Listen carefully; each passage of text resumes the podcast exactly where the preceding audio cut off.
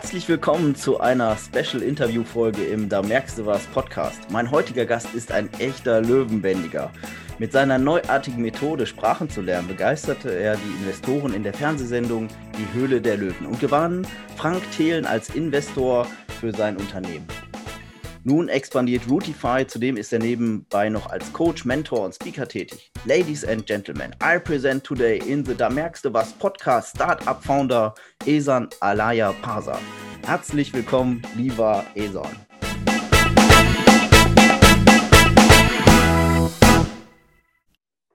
Very nice. Vielen lieben Dank, dass ich hier sein darf, äh, lieber Jens, und danke auch für die bilinguale Anmoderation. Ich merke, du bist bereits routified.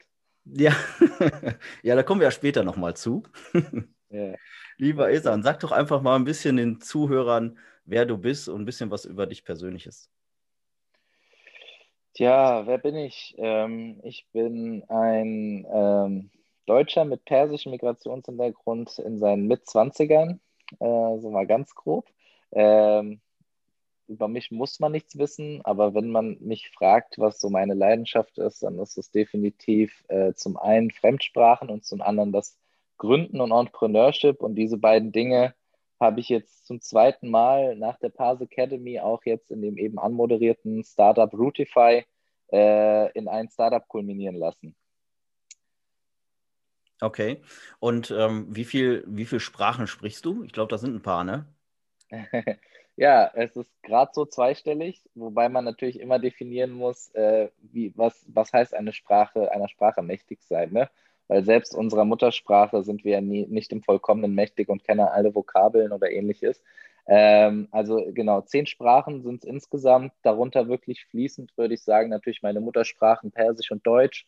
Ähm, ich war auch auf einem Eng äh, bilingualen Schulzweig, also auch Englisch und habe dann auch äh, in Kolumbien meine Bachelorarbeit geschrieben auf Spanisch und habe auch äh, in China studiert, wo ich Mandarin gelernt habe, allerdings glücklicherweise auf Englisch studiert. Also mein Mandarin gehört nicht zu den, äh, sage ich mal, Top 5 Sprachen. Genau, und so, so erstreckt sich mein Portfolio insgesamt dann über noch fünf weitere. Ja, also ich finde das eingehend sehr spannend, weil ich mich persönlich ja, habe ich ja im Vorgespräch auch mal so gesagt, als Sprachenniete empfinde. Ich kann zwar gut sprechen, denke ich, ähm, aber so Fremdsprachen, das war für mich in der Schule auch immer sehr schwer, diese ganzen Vokabeln zu lernen und die dann im Kopf zu behalten und dann in der passenden Situation parat zu haben. Was mir allerdings aufgefallen ist, im Urlaub ähm, am Pool, wenn ich schon zwei, drei Cocktails getrunken habe, dann spreche ich fließend Englisch. Ob die anderen das verstehen, weiß ich nicht. Aber mhm. auf jeden Fall wird es dann besser. Ähm, nur für mich persönlich ist das echt eine Herausforderung, Sprachen zu lernen. Ja, ähm, da sage ich immer sehr gerne, mit größter Wahrscheinlichkeit bist du weniger äh, das fehlende Sprachtalent, sondern vielmehr einfach das System, in dem dir Sprachen näher gebracht wurden, hat halt super, super viele Ineffizienzen. Und das ist mir halt selber auch aufgefallen. Also Fruitify ist auch ein Stück weit aus einer Frustration raus entstanden, dass ich beispielsweise, als ich an der Uni Italienisch belegen wollte, äh, das war dann, glaube ich, meine fünfte romanische Sprache, also ich, ich konnte Spanisch, Französisch, Portugiesisch, also meine vierte. Und äh, man hat mir aber nicht erlaubt, äh, in den fortgeschrittenen Kurs zu gehen, weil ich eben noch keine Italienischkenntnisse mitbrachte. Aber das ist ja alles der romanische Sprachraum und ich fand das einfach so ineffizient. Warum muss ich denn jetzt wieder in den A1-Kurs, wenn ich schon so viele Synergien aus, den, aus der Sprachfamilie mitbringen kann? Und äh, ich glaube, da geht sehr viel verloren im jetzigen Bildungssystem, was wir haben. Okay. Und ist das auch so dein Warum, warum du dich mit Sprachen so sehr beschäftigst und so viele Sprachen gelernt hast und dann auch Routify entwickelt hast? Ich glaube, im wahrsten Sinne wurde mir das ja in die Wiege gelegt. Also dadurch, ich bin ja quasi trilingual aufgewachsen noch mit dem englischen Zweig. Und ähm, das heißt, ich hätte da natürlich aufhören können. Aber da findet man das halt super spannend, einfach zu sehen, wie man auch anders denkt. Im wahrsten Sinne verändert sich ja dein, dein Framework, also wie du Allein die Tatsache, dass ich das Wort Framework benutze, zeigt das schon. Ne? Also wir drücken uns in den Sprachen aus, in denen wir kommunizieren. Das heißt, umso mehr Sprachen wir sprechen, umso mehr Möglichkeiten haben wir uns zu artikulieren. Und erst wenn du halt das, was in deinem Kopf ist, wirklich effektiv nach draußen kommunizierst, kannst du Dinge verändern und bewegen. Das heißt, es ist einfach ein enormes Werkzeug, ein Werkzeugkasten, der sich erweitert mit jeder Sprache und was meiner Meinung nach zu schade ist, wenn, wenn die Menschheit nicht in dessen Genuss kommt, und ähm, das ist auf jeden Fall ein großes Warum. aber es sind vielerlei Dinge. Für uns ist es wichtig, wir sind ein ähm, Social Startup im Sinne von, unsere Vision ist es, Kulturen zu verbinden. Eben indem wir aktiv diese Sprachbarrieren minimieren. Und ähm, ich meine natürlich, dadurch, dass ich auch in verschiedenen Ländern jetzt auch in fast allen Kontinenten ähm, gelebt habe, ähm, habe ich immer wieder gesehen, wie es ist, als, als jemand von draußen wahrgenommen zu werden. Und ähm, was das mit einem macht. Und viele kommen halt leider nicht so gut damit klar. Und dadurch werden, erfüllen sie Stereotypen, die, die von vorher iteriert wurden. Und um das halt zu intervenieren und auch so ein bisschen selber ein positives Vorbild darzustellen für all diese Menschen und zu zeigen, dass das jeder kann und dass ich da keine Ausnahme bin, das ist so auf jeden Fall ein großes, warum man jeden Morgen aufsteht und da weiter dran arbeitet. Ja. Ja, ja sehr spannend. Also ähm, auch ein bisschen höheres Ziel dahinter, ne? Absolut. Man will irgendwas schaffen, was in der kurzen Lebenszeit von ja, vielleicht einem Jahrhundert äh, idealerweise danach noch nachwirkt. Ja. Ähm, jetzt hatte ich ja in der Anmoderation mal angekündigt, dass du ja in der Fernsehsendung Höhle der Löwen ähm, dabei warst, dass du auch die Investoren da für dich begeistert hast. Du hattest mir auch gesagt, dass der Carsten Maschmeyer dich sogar als Angestellter für eine seiner Firma, Firmen als Geschäftsführer haben wollte ähm, was, glaube ich, so ja auch noch nicht gab ne, in, den, in der Höhle der Löwen.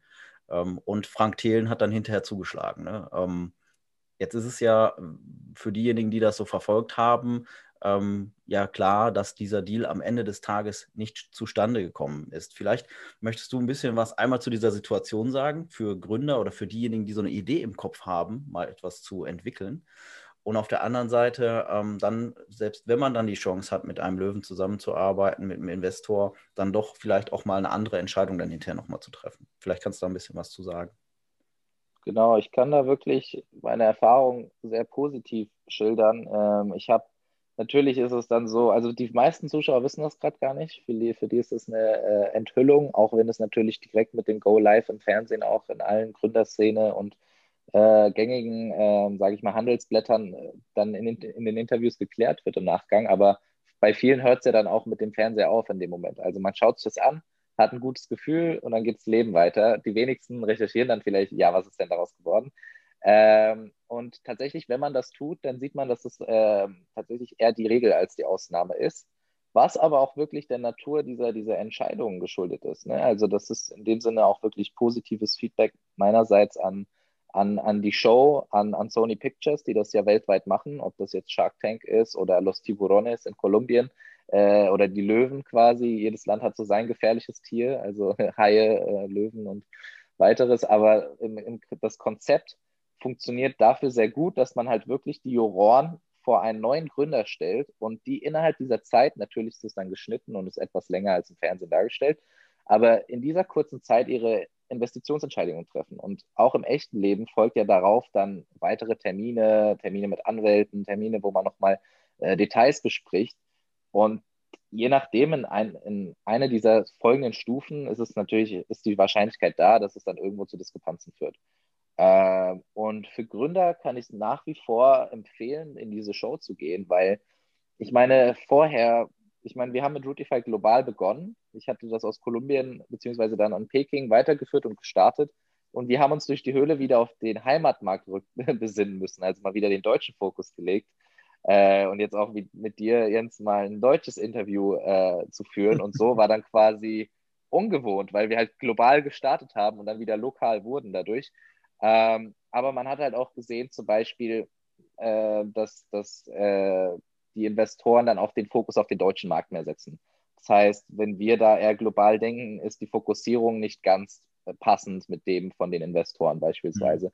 und viele weitere Punkte. Aber ich empfehle es wirklich jedem Gründer, weil seit der Ausstrahlung haben wir halt eben nicht nur global irgendwie im Markt eine Bekanntheit, sondern auch im deutschen Markt natürlich unsere Branding stärker gemacht. Und dadurch erhält man auch viele Folgeinvestitionsangebote, äh, die dann in der Regel natürlich auch über dem stehen, was in der, in der Höhle der Löwen passiert, weil eben zu dem Zeitpunkt man ein No-Name ist und jetzt in der Regel auch noch mal ein halbes Jahr an Progress hatte, äh, entschuldige die vielen Anglizismen, aber das ist irgendwo auch Routify, äh, dass man halt in dem Fortschritt, den man seit der Ausstrahlung hatte, noch zu viel besseren Konditionen einstellen kann. Also tatsächlich immer ein lachendes, ein weinendes Auge, mhm. ähm, aber auf jeden Fall Chapeau und größten Respekt an sowohl die Sony-Produktion als auch äh, die Löwen, die da in Bruchteilen von Sekunden wichtige Entscheidungen treffen. Ja. Hast du denn noch Kontakt zu den Löwen? Ähm, aktiv nicht. Also ich bin mit ihnen über die diversen Netzwerke äh, verbunden, also zum Beispiel mit, mit Maschmeyer auch über äh, LinkedIn. Da habe ich, da, da kann man sich ab und zu mal eine Nachricht schreiben, äh, wie es denn so läuft. Ähm, auch mit Nils zum Beispiel, Nils Glagau, der da auch in der Jury saß an dem Abend. Äh, aber genau, man hält sich einfach up to date, aber es ist jetzt nichts, wo man, sage ich mal, im aktiven Austausch stünde. Hm. Ja, jetzt ähm, ist es ja so, ich habe die Sendung ja auch schon mal hin und wieder gesehen und da habe ich halt festgestellt, nicht jeder bekommt einen Deal. Und dass dann irgendwelche Höhle, Höhle der Löwen, Löwen ähm, mal um einen kämpfen, ist auch nicht immer selbstverständlich. Jetzt hast du ja für dich das Thema Sprachen und Routify. Was ist denn da, sag ich mal, so das, das Besondere, das USP, also das Alleinstellungsmerkmal, dass äh, die da ja begeistert waren von? Ich glaube äh, tatsächlich, das war ja das Schöne bei meinem Pitch. Es war also so ein Frühphasen-Pitch gab es in der Geschichte der Höhle der Löwen noch nicht. Also einmal, wie du schon angesprochen hast, gab es es noch nicht, dass ein, ein Löwe quasi den Gründer abwerben möchte. Das war dann auch äh, riesen Schlagzeilen der Bild am Sonntag und äh, schlag mich tot. Aber ähm, das, das, das Witzige war halt tatsächlich auch, ähm, dadurch, dass es so ein Frühphasen-Pitch war, äh, und wir da wirklich noch, noch sage ich mal, noch mehr in den Kinderschuhen gesteckt haben, ähm, war sehr viel des Feedbacks auf meine Person bezogen. Und man hat dann einfach auch dieses Mindset, was ich schön finde, weil das im Silicon Valley ja gang und gäbe ist, dass man halt deutlich mehr auch auf, die, auf das Team und die Gründermentalität dahinter schaut und sagt, okay, das Produkt muss im, im Worst Case wahrscheinlich eh drei, vier Mal pivotiert werden, bis man dann das hat, was der Markt auch will und den Fit hat. Aber du brauchst halt einen Gründer mit Resilienz, der dann halt auch diese, diese Entscheidung trifft und halt auch vorankommt trotzdem. Hm. Und das war, das war auf jeden Fall cool. Das hat dazu geführt, dass die, die Löwen fast, fast einstimmig gesagt haben, ja, äh, in den sollte man investieren an der Stelle. Wie gesagt, beim, beim äh, Carsten war es dann so, dass der schon mal in, in, eine ähnliche, in ein ähnliches Venture investiert hatte.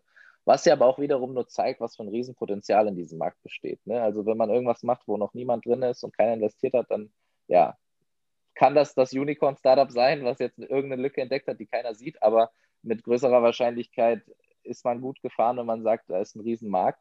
Mhm. Und dann ist auch genug Platz für einen weiteren Mitbewerber.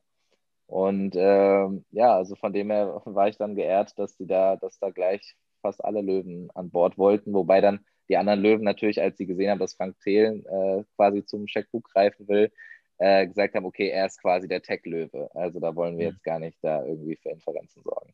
Ja. Und was kann Routify, was andere Sprachlernprogramme nicht können? Genau, also unser Alleinstellungsmerkmal ist, wie schon in dem Eingangsbeispiel erwähnt, du lernst die Sprache basierend auf der Sprachfamilie und den Kenntnissen, die du aus deiner Muttersprache und anderen Sprachen mitbringst. Das heißt jetzt zum Beispiel bei dir, ähm, wir haben ja uns eine schöne Challenge ausgemacht, wo du gleich nochmal drauf ansprichst. Ähm, wenn wir jetzt Deutsch und Englisch anschauen, ist das nicht, nicht die nächste gleiche Sprachfamilie, wie zum Beispiel Spanisch und Portugiesisch. Dennoch äh, gehören sie, in, haben sie super viele äh, Synergien und super viele Überschneidungen. Und das heißt, wenn du jetzt Englisch lernst, basierend auf das, was du in deiner deutschen Muttersprache bereits mitbringst, bist du halt deutlich schneller im Prozess und kannst teilweise auch höher einsteigen in den jeweiligen Kapiteln und das ist es wirklich, womit man bis zu dreimal schneller einfach mit unserer Lernlösung lernen kann und warum ich sage, dass meine zehn Sprachen keine Ausnahme sind, sondern bald die Regel. Ja, sehr spannend. Also ich habe ja jetzt schon mal reingeschnuppert. Ähm, bin jetzt bei 27 Prozent Lernerfolg oder Fortschritt. Mhm. Ähm, da kommt halt noch ein bisschen was. Ähm, zu der Challenge komme ich gleich nochmal. Ähm, was mich noch interessieren würde, ist für die Zuhörer, ähm, du bist ja Gründer und es gibt ja ganz viele Menschen, die irgendwie Ideen haben, die auch die Welt revolutionieren würden, aber irgendwie kommen die nicht raus. Hast du vielleicht für die Zuhörer, die jetzt gerade in so einer Situation sind, die vielleicht in einer Situation stecken, sagen, ich bin jetzt in meinem Angestelltenverhältnis und bin da eigentlich gar nicht so ganz zufrieden, ich quäle mich da jeden Tag neu hin, ich würde eigentlich gerne was anderes machen, ich habe da eine tolle Idee. Wie gehen die am besten davor? Anfangen. also ganz salopp, just do it. Ähm, ich habe also die Frage hatte ich jetzt auch vor kurzem, als ich an der FOM in Frankfurt, äh, an der privaten Hochschule, äh, mit ein paar MBA-Studenten äh, einen Vortrag hatte. Und die sind natürlich auch in der Regel Executive MBA-Studenten, also die haben schon einen Arbeitgeber, der sagt, jetzt gönn dir noch mal parallel ein Jahr Weiterbildung, damit du noch härter und noch mehr für uns arbeiten kannst.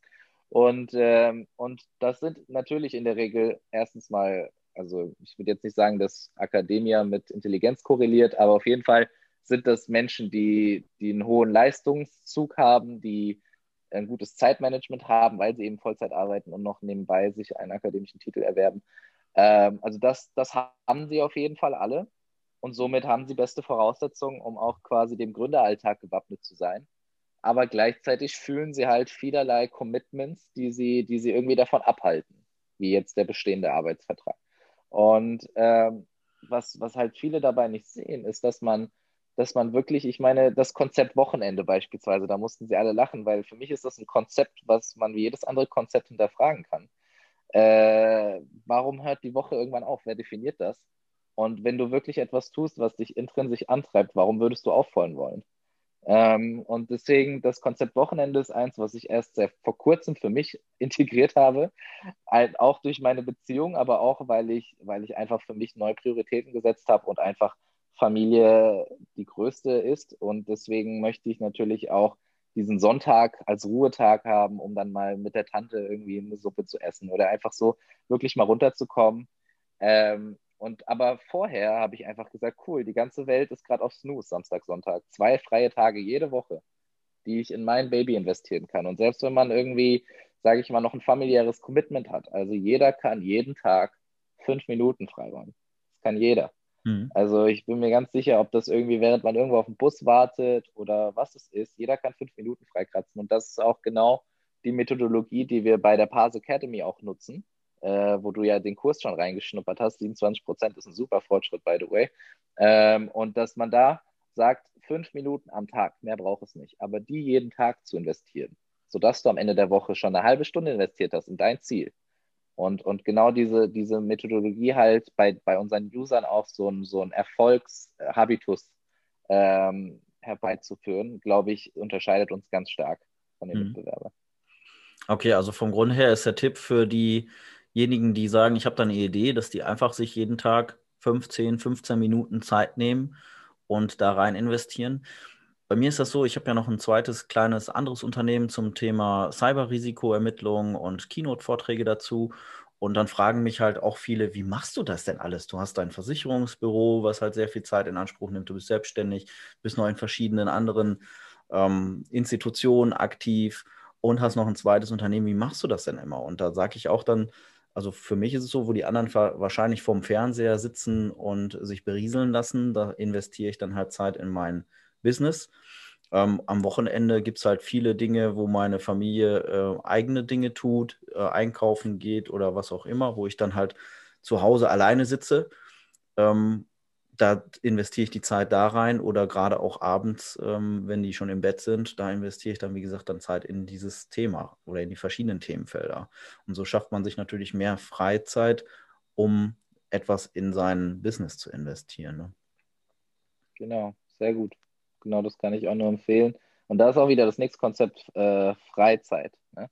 All unsere Zeit ist frei. Ich meine, klar, äh, wenn du irgendwelche finanziellen äh, Verbindlichkeiten hast, fällt es dir schwer, von heute auf morgen deinen Beruf zu kündigen. Aber theoretisch hast du die Entscheidung getroffen, diesen Beruf anzunehmen und da zu sein. Und wenn du ihn kündigen solltest, leben wir auch in Deutschland in einem, in einem Sozialstaat, wo du nicht quasi verhungern würdest.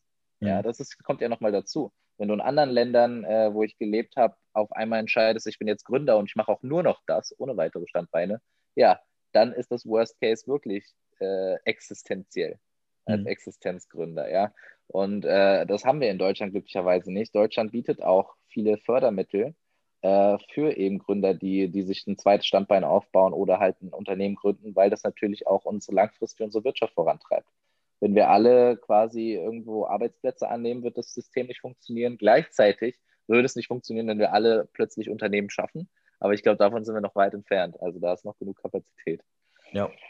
Ja, es ist ja auch so, sag ich mal, dieser vermeintliche Sicherheitsmantel, ne, den Angestellte äh, lieber haben, als dann selbstständig zu sein oder äh, Unternehmer ja. zu werden. Ähm, ich denke, so diese Zeit, die wir jetzt gerade haben, zeigt allerdings auch, dass wenn man Angestellter ist, dass das halt auch nicht unbedingt sicher sein muss. Also man hat gewisse Verantwortungen nicht und man hat auch gewisse äh, Risiken so im Alltag nicht. Aber zu sagen, ich habe jetzt einen sicheren Job, auch wenn ich einen Top-Job mache, ne, also selbst die, die einen Top-Job machen, sind ja teilweise auch von der Kündigung oder Aufhebungsverträgen jetzt betroffen, weil einfach die Firma im Moment nicht so, so Umsätze machen kann durch diese ganze Corona-Thematik. Ähm, und wenn ich halt selbstständig bin, habe ich ja in gewisser Weise das Thema so ein bisschen selbst in der Hand und kann auch meinen mein Geschäftsbetrieb in die eine oder die andere Richtung verändern, wenn sich das Umfeld dementsprechend verändert. Ne? Absolut, absolut. Da kam auch ein neues Wort auf, fand ich gut. Ich stehe natürlich als äh, Routifier äh, auf Neologismen. Äh, Covid, Covid-dundant, ne? also to become redundant because of Covid. Covid-dundant. also, also ja, leider halt die Bezeichnung dafür, dieses Wort könnte dann das neue Wort 2020 werden. Mhm. Im Sinne von, dass leider super viele Menschen einfach äh, ja, obsolet gemacht wurden, ihre Jobs obsolet gemacht wurden durch Covid. Äh, und das, das, das bezeichnet halt gut auch die Situation, die du beschrieben hast. Das sind oft trotzdem Top-Performer. Ne? Das ist wirklich, das sind Leute, die normal nicht einfach obsolet gemacht werden, aber halt durch die Covid-Situation es keine andere Lösung gab. Und diese Covid-Dundance äh, ist genau das Konzept, was du da ansprichst. Ähm, man, man fühlt sich vermeintlich sicher, doch diese Zeit hat uns gezeigt, äh, ist es nicht wirklich. Hm. Ja. Und das Risiko als Unternehmer ist natürlich da, aber das ist in deiner eigenen Hand. Zu größeren Teilen. Ja. Ja, so sehe ich das auch, genau. Ähm, jetzt sind wir ja in, dieser, in diesem Themenfeld Covid ja im Endeffekt drin. Ähm, was siehst du denn so in der Zukunft, also in den nächsten sechs bis zwölf Monaten, ähm, auf die Unternehmen, auf die Wirtschaft, auf die Angestellten zukommen?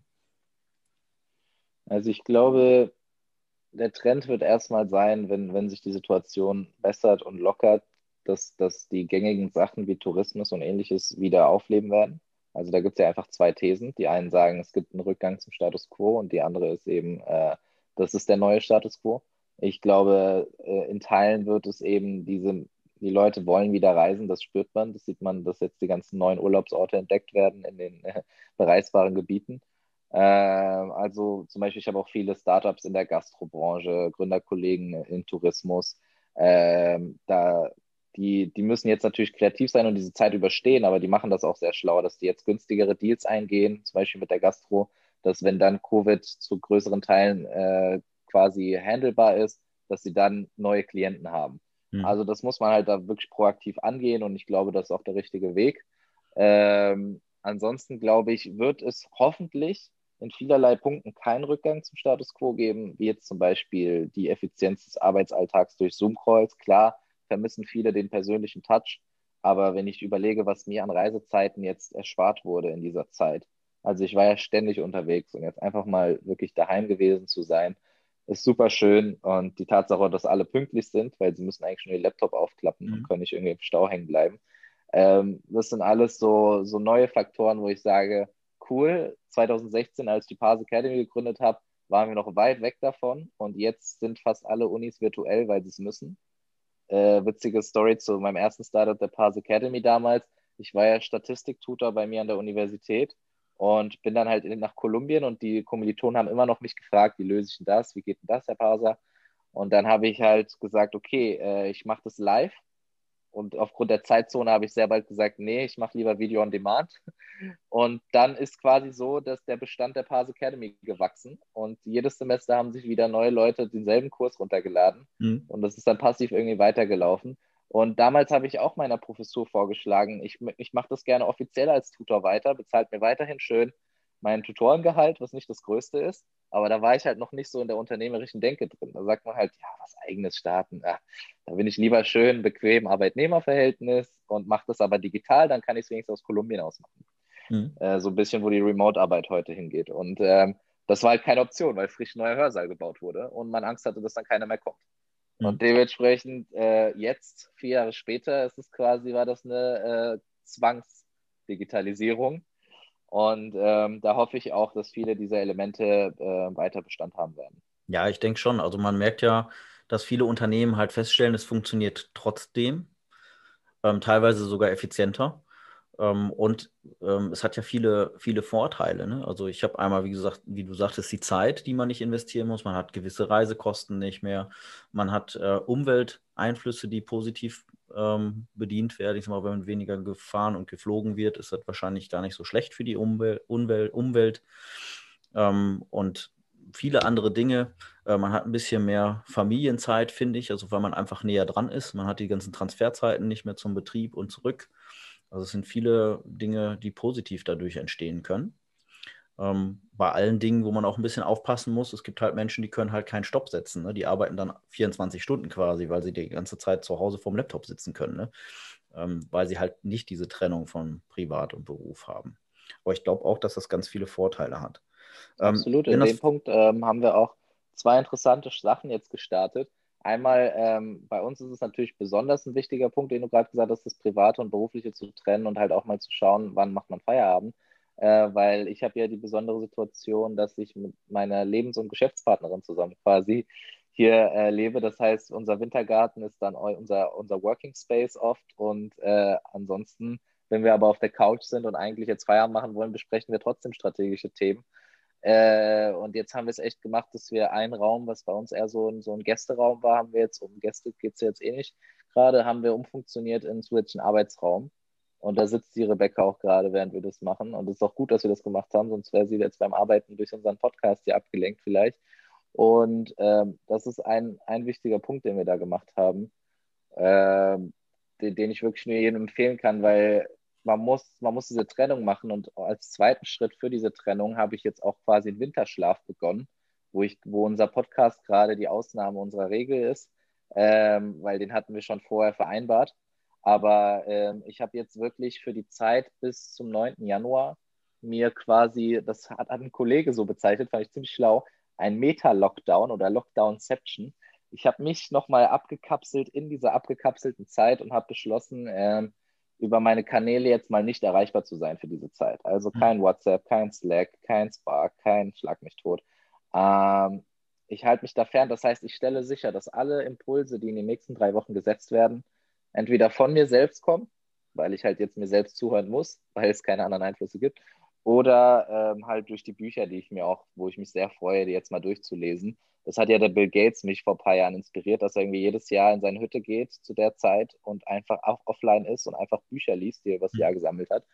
Und ich denke mir so, wenn das ein Mensch wie Bill Gates sich rausnehmen kann, dann ich ja wohl auch. Und das gibt einem wirklich so auch diese, diese humilde Einstellung, weil man als Unternehmer erst recht denkt, okay, ich muss äh, Feuer löschen. Es kann nicht sein, dass ich auch nur einen Tag nicht weiß, was abgeht zu sagen, hey, du gehst jetzt mal zwei, drei Wochen raus aus dem operativen Betrieb, lässt dich dein Team drum kümmern, delegierst mal Dinge mehr ähm, und das Ding steht immer noch im neuen Jahr.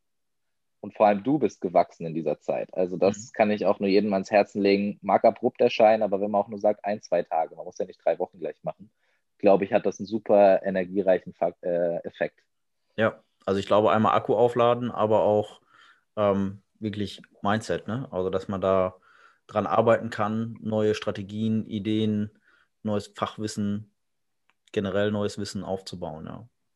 Ist auch ein sehr spannender Tipp, also auch für unsere Zuhörer. Ich denke mal, viele haben zwischen Weihnachten und Neujahr auch äh, Urlaub ähm, und dann nicht einfach den ganzen Tag vorm Fernseher sitzen oder so, sondern vielleicht sich auch da einfach mal die Zeit rauszunehmen, Dinge zu hinterfragen, ein Buch zu lesen, ähm, mal zu skizzieren und wirklich aufzumalen. Ne? Vision, sagt man ja, ist ja, Vision ist ja Bild, ne? Ähm, dass man die Vision mal in Papierform bringt, weil dann kann man sie noch besser sehen, vielleicht ein Vision Board aufbaut, die Zeit einfach nochmal sinnvoll zu nutzen, um dann im nächsten Jahr mit allen Herausforderungen und Chancen, die auf uns zukommen, einfach vernünftig umgehen zu können. Absolut. Und Sehr auch da, das Fernsehen ist ja auch nur ein Medium wie das Smartphone. Ne? Also mhm. das ist ja nicht inhärent, inhärent böse. Äh, man kann ja den Fernseher auch nutzen und irgendwie sich eine Doku reinziehen oder zum Beispiel, ich gucke mir von Y Combinator, das ist ja so der renommierteste Accelerator in der Startup-Szene im Silicon Valley. Die haben so eine Startup School online, äh, wo man sich wirklich von den Größten in der Szene irgendwie jeden Tag eine Lecture reingeben kann, 45 Minuten. Äh, das gucke ich dann zum Beispiel beim Mittagessen oder lass mir die Audiospur irgendwie beim Spülen irgendwie laufen oder so äh, oder beim Joggen oder ähnliches. Also man, man kann ruhig das Smartphone nutzen, man kann auch vom Fernseher sitzen, man kann aber halt sich bewusster entscheiden, äh, von was man sich berieseln lässt. Ne? Ich meine, ein bisschen berieseln ist nicht verkehrt und ich will da jetzt auch nicht irgendwie alle zu super Leistungsträgern äh, mutieren lassen. Aber einfach eine bewusstere Entscheidung, gucke ich jetzt, was gerade bei Netflix mir angezeigt wird vom Algorithmus oder stöber ich mal ein bisschen tiefer?